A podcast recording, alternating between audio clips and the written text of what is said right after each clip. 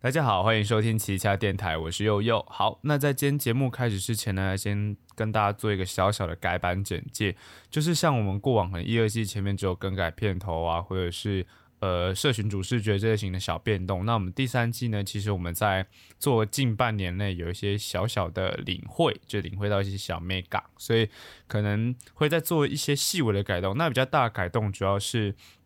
我们增加一个所谓的个人特辑，这个部分就是因为我们发现我们在闲聊的时候，因为每个人对自己热忱的事物会有比较多话想讲嘛，那我们。呃，平常节目设定时间是尽量在二十分钟至半小时。那三个人去这样 share 的话，基本上其实那个量其实不太够。所以基本上我们后来有想说，好，那我不然我们就拆一个个人特辑，就是你把你自己想讲的，我们就这一集就只有你一个人，你可以好好的把你想讲的事情好好的分享完。所以未来会有陆续零星的出现个人特辑，这个不是一个常态性的节目。好，这是个人特辑的部分。再来的话，就是我们正规节目里面会试着分一些小单元，因为其实我们自己有发现感觉。在一个不间歇停下来的的方式去做这种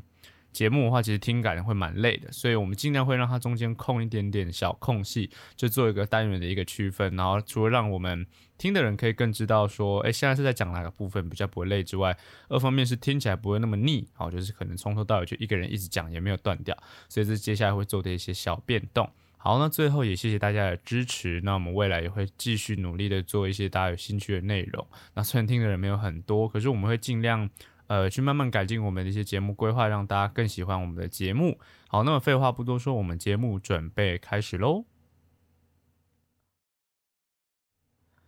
大家好，欢迎收听齐家电台，我是佑佑。我们今天是个人特辑。现在时间下午三点整，您现在收听的是奇恰电台。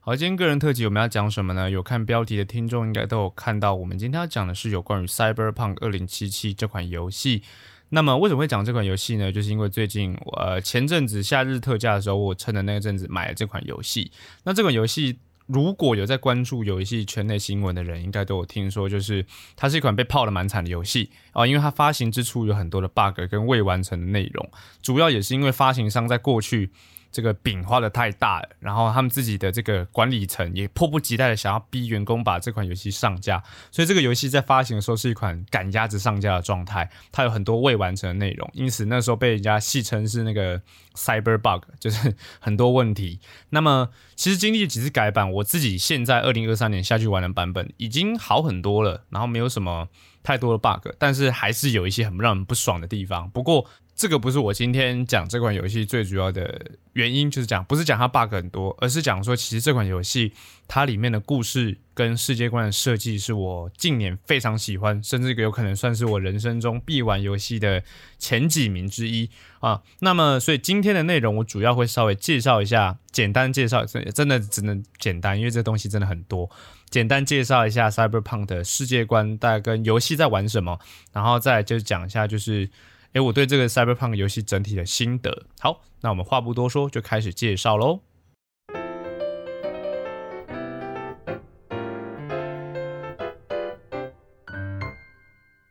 好，那接下来呢，我会尽量尽我所能，用最简单的方法，就是带大家快速了解，因为基本上这个游戏的背景设定蛮庞大的。那么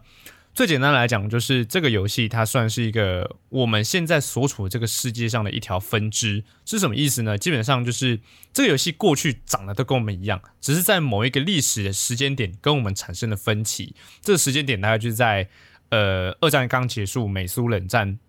那个时间点。好，那这个时间点呢，就是美国虽然成功赢了苏联啊，但是它后续引发了一些就是经济问题呀，然后自己挑的战争啊，所以美国非常的示威。然后在这个世界里面，那个资本主义自由市场的这个概念非常的发挥到极致，就是基本上我们现在知道的这些是药厂啊、科技厂，他们在做所谓的产品研发开发的时候，还是要遵守一些伦理规范，就是可能有些违反道德的实验不能做啊，或者是企业要遵守所谓的企业社会责任哦。或者是永续责任这些东西，那这些东西是都是算是这些商业行号的一个枷锁。那在这个世界里面，这些枷锁就是都不见了。所以这些企业想开发什么就开发什么，想做什么就是什么，不用顾及什么环境卫生环保什么的。那也因为这样的一个原因哦，所以这些企业都茁壮的非常大。那其中最成功的两家就是所谓的安保武器公司，就是专门在贩售军火或者是提供武装力量服务的这种公司，就是来自于日本的荒坂集团。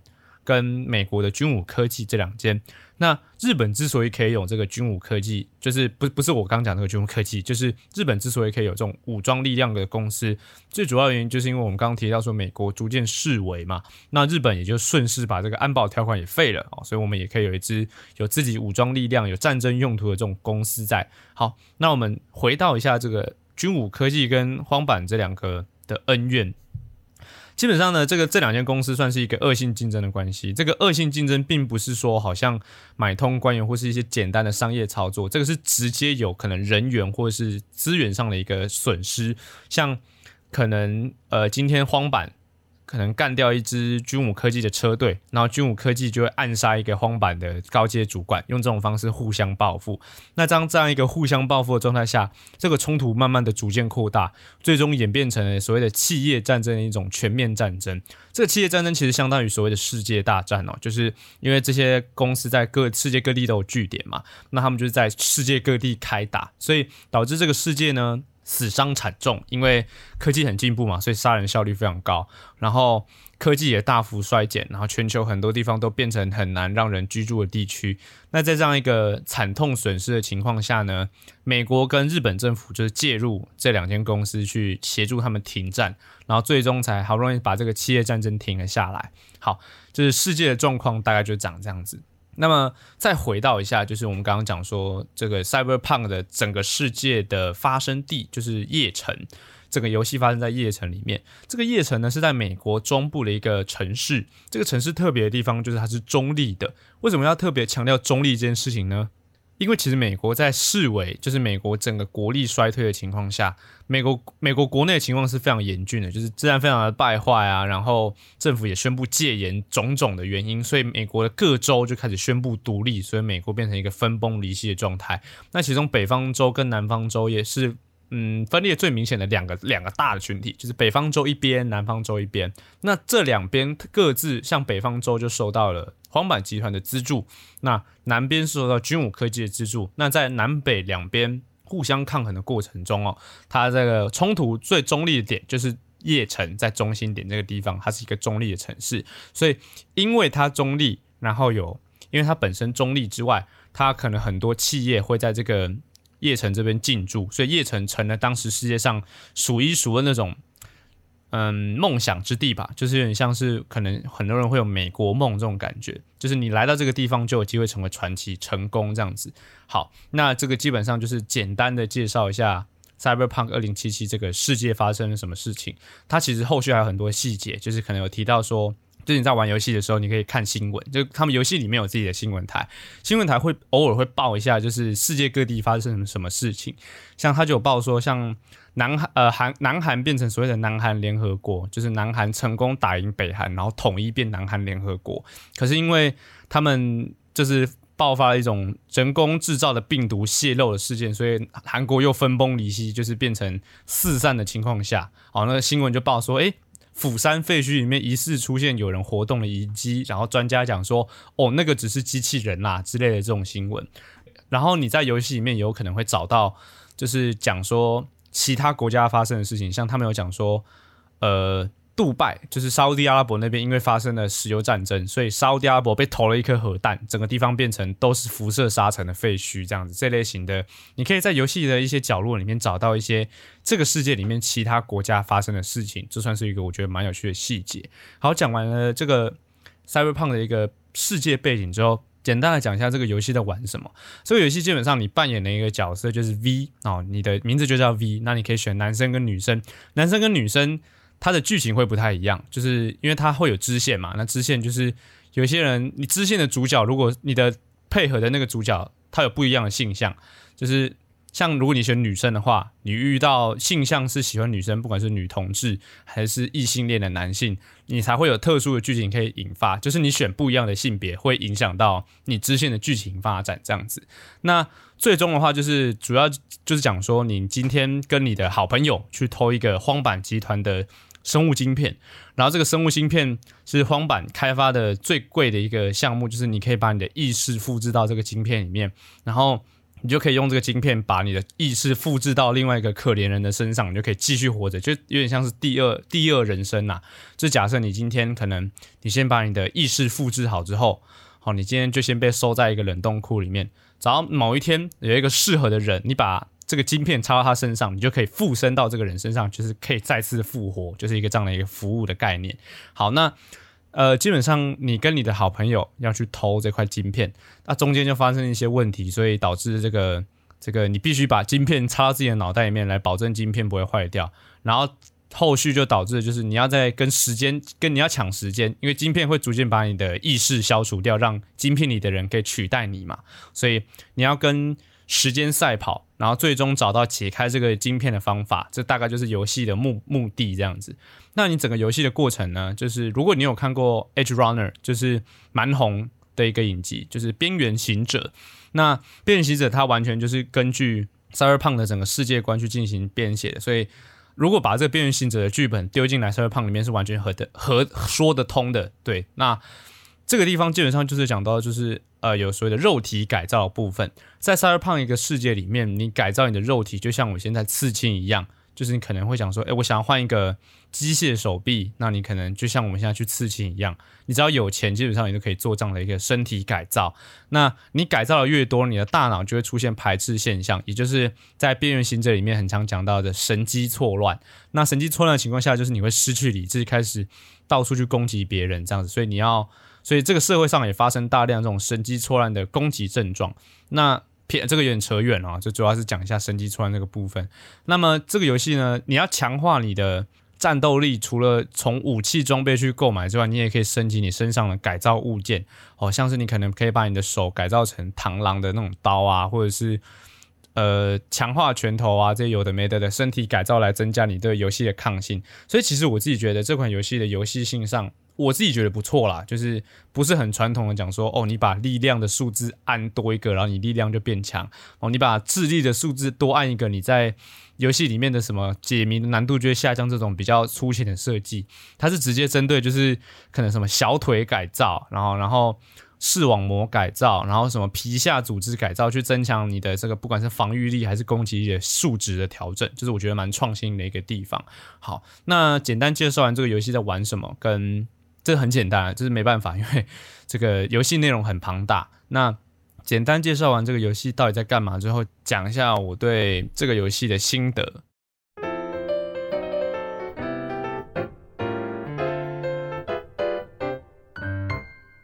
其实我本身就很喜欢 Cyberpunk 的这种主题，因为像可能有听我们前面闲聊的人就知道，说我很喜欢的一部电影叫做。Blade Runner 就是《银翼杀手》，它也是建立在这种 Cyberpunk 的世界观的一个东西。因为其实我本身对于未来的想象就是 Cyberpunk 这种世界，像有看就是《边缘行者》的人，就是可能会知道我在讲什么。就是 Cyberpunk 的世界里面，你如果今天没有买救护单位的会员，就是你今天如果出车祸了，你没有买。救护车的会员，你不会有人把你送到医院，你就只能在原地等死。然后不然就是警察很腐败啊，都是跟那种那个帮派分子勾结，然后或者甚至是这个穷人过得很穷的生活，然后有钱人过得很有钱的生活。就是如果你你有看过《边缘行者》的，你就觉得说哇，这个世界是一个很不舒服的世界，就是什么都很贵，然后生活不像我们现在这样。虽然说我们生活也没有到很很舒适，但是我觉得相对起来，就是你可能会觉得说，Cyberpunk 的一个世界算是一个地狱，就是。就是举个最明显的例子，就是你在玩《二零七七》这款游戏的时候，呃，他会有时候会跟你讲一些游戏里面的数据，像是叶城每一年遭到凶杀的人有八千多人，哦，然后一般市民的平均生命就是预期生命就是三十岁左右，所以你就会知道说，哦，这个地方你可能走一走就突然被流弹打到就死了啊，或者是因为你长期食用这些不干净的水啊，然后在恶劣的卫生环境下生活，所以你的营养没有办法顾及，卫生习惯也不好。那这样的情况下，你过得很不舒服啊，然后你过得很很痛苦、很悲惨，但是却没有什么翻身的机会，你就会觉得说，哇，赛博胖就是一个很不舒服、很痛苦的世界。但其实回头想想，赛博胖只不过是把现代社会的一些我们看到一些不舒服的讲过的集大成。就像我刚刚讲的，前面在以在台湾的大家来讲的话，我们可能会觉得说，哎，水很便宜啊，电很便宜，然后。我们吃东西还可以顾及营养，可是相对于其他世界一些其他国家来讲，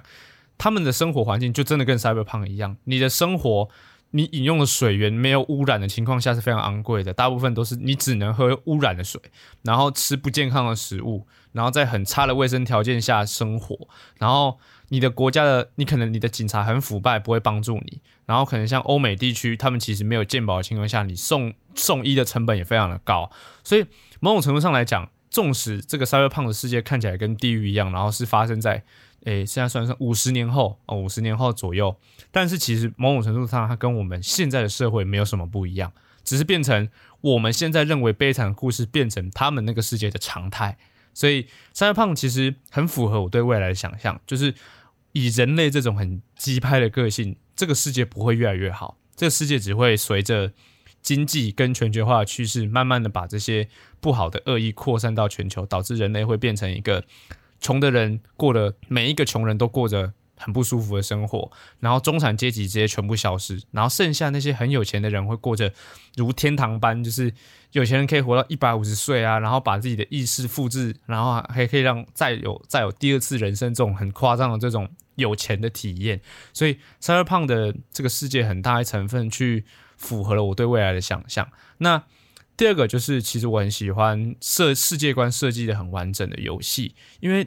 它会有一种很像在另外一个国家旅游的感觉。你今天进到 Cyberpunk 的世界，它会根据你不一样的种族，就是你今天可能是东方人，你就会聚集在游戏里面的日本城。哦，你在这个日本城里面移动的时候，你撞到市民的车子，他还会用粤粤语或日语骂你。哦，你今天跑到拉丁人聚集的城市的时候，街上就会是。拉丁人讲西班牙话，或者是拉丁的涂鸦这类型的，就是你会跟真的，他是他是真的根据一套系统去打造整个游戏的世界观，它是合理说得通的。所以在这样的一个情况下，你在玩这款游戏的时候就很沉浸的，可以在呃体验这整个世界的样貌，然后就会很像那种观光的感觉。所以这是我很喜欢这款游戏的第二个地方。所以第三个地方其实就是这款游戏它的。所带来的寓意吧，就是有点像是这个游戏有很多的支线任务跟主线任务，那它很大程度就是在谈谈论，就是嗯社会讽刺跟讲生死这件事情。因为像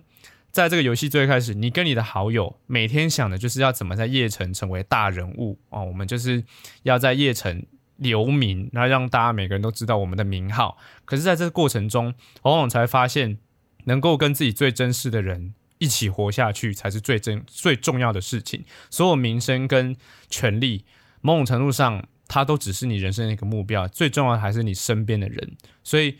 呃，这个游戏其实它带给我的震撼跟感动，其实可以掩盖掉我刚最。一开始讲说这个游戏有 bug 的这个部分，虽然说这个 呃，现在稍微提一下 bug 这个部分哈，就基本上这个游戏很多会有人物会穿模，就是你可能看到人直接插进墙壁里啊，或者是恶性 bug，就是这个 bug 会导致你的任务无法被完成，你要重新读档，就是一些很很干的情况。可是基本上，呃，我刚刚讲说这个世界观啊，然后它所带来的这个震撼跟一些种种的一些带给我带来的体悟，它其实某种程度上可以忽略掉。我讲的这些 bug，他在让我玩这个游戏的时候，真的有一种，哎，好像我半个灵魂留在这个游戏里面继续玩游戏的感觉。它是一种很沉浸式的体验。所以《Cyberpunk》这款游戏呢，呃，我今天讲比较简略，还有一部分是我希望大家可以就是用自己，不管是你自己去看别人玩解说也好啦，不然就是你自己趁着特价的时候去买这款游戏来试试看。这款游戏也有点小贵，你可以趁特价的时候买买看。就是我觉得如果呃，你有听闻过它 bug 很多，就因为这样止步的话，我觉得太可惜了。就是这款游戏其实现在更新到现在已经改善掉很多的 bug，让你的游戏体验可以比较好。然后，所以我希望大家可以，如果你对《边缘行者》有兴趣啊，或者是你本身有在观望要不要购买这款游戏，我觉得大家都可以趁着特价的时候试试看。好，那这个大概就是我今天这个个人特辑分享的部分。我们今天节目就到这边差不多结束喽。如果有对我们节目有兴趣的话，欢迎追踪我们节目的 IG，上面会放我们最新的节目资讯。有兴趣的话，也欢迎私讯跟我们一起讨论哦。那我们就下周五见，拜拜。